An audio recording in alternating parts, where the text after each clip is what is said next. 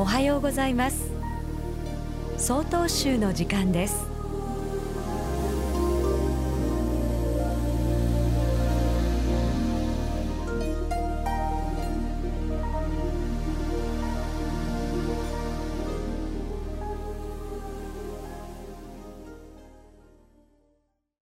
おはようございます。私は小平町高尚寺の戦国慶章と言います。私のお寺は日本海沿岸の小平町の鬼鹿という集落にあります。昭和の30年頃までニシン漁で栄えていましたが今はニシン番屋のみが当時の映画の名残をとどめるだけです。その番屋からほど近いところに小さな地蔵堂がひっそりと立っています。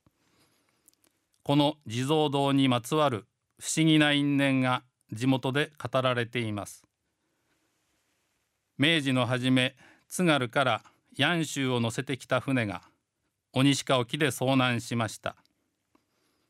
船は沈没を防ぐために積み荷を海中に投げ捨てましたがその中に神楽三坊主というものがあって浜に流れ着きました。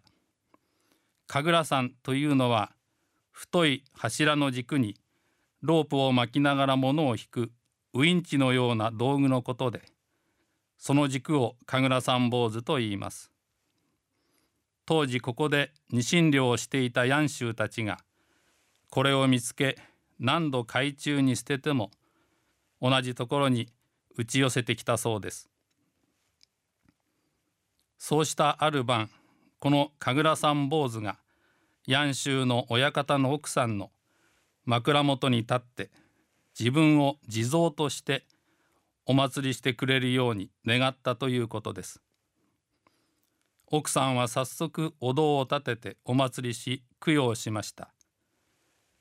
それ以来鬼鹿はニシン漁の戦国場所として栄え地蔵堂は多くの人が参詣するようになりました。お堂は幾度か火災に遭いましたがお地蔵さんはその度無事であったと言われています。そして今に至るまで地元の人の熱い信仰を集め毎年旧暦の地蔵盆にはお地蔵さんになった神楽三坊主の供養祭が行われています。ただいまのお話は小平町高尚寺戦国慶章さんでした。この番組に対するご意見ご感想をお寄せください。郵便番号064-0807札幌市中央区南七条西4丁目。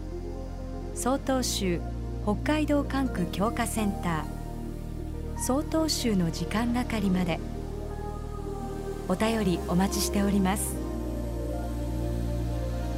これで曹洞宗の時間を終わります今日も一日健やかにお過ごしください。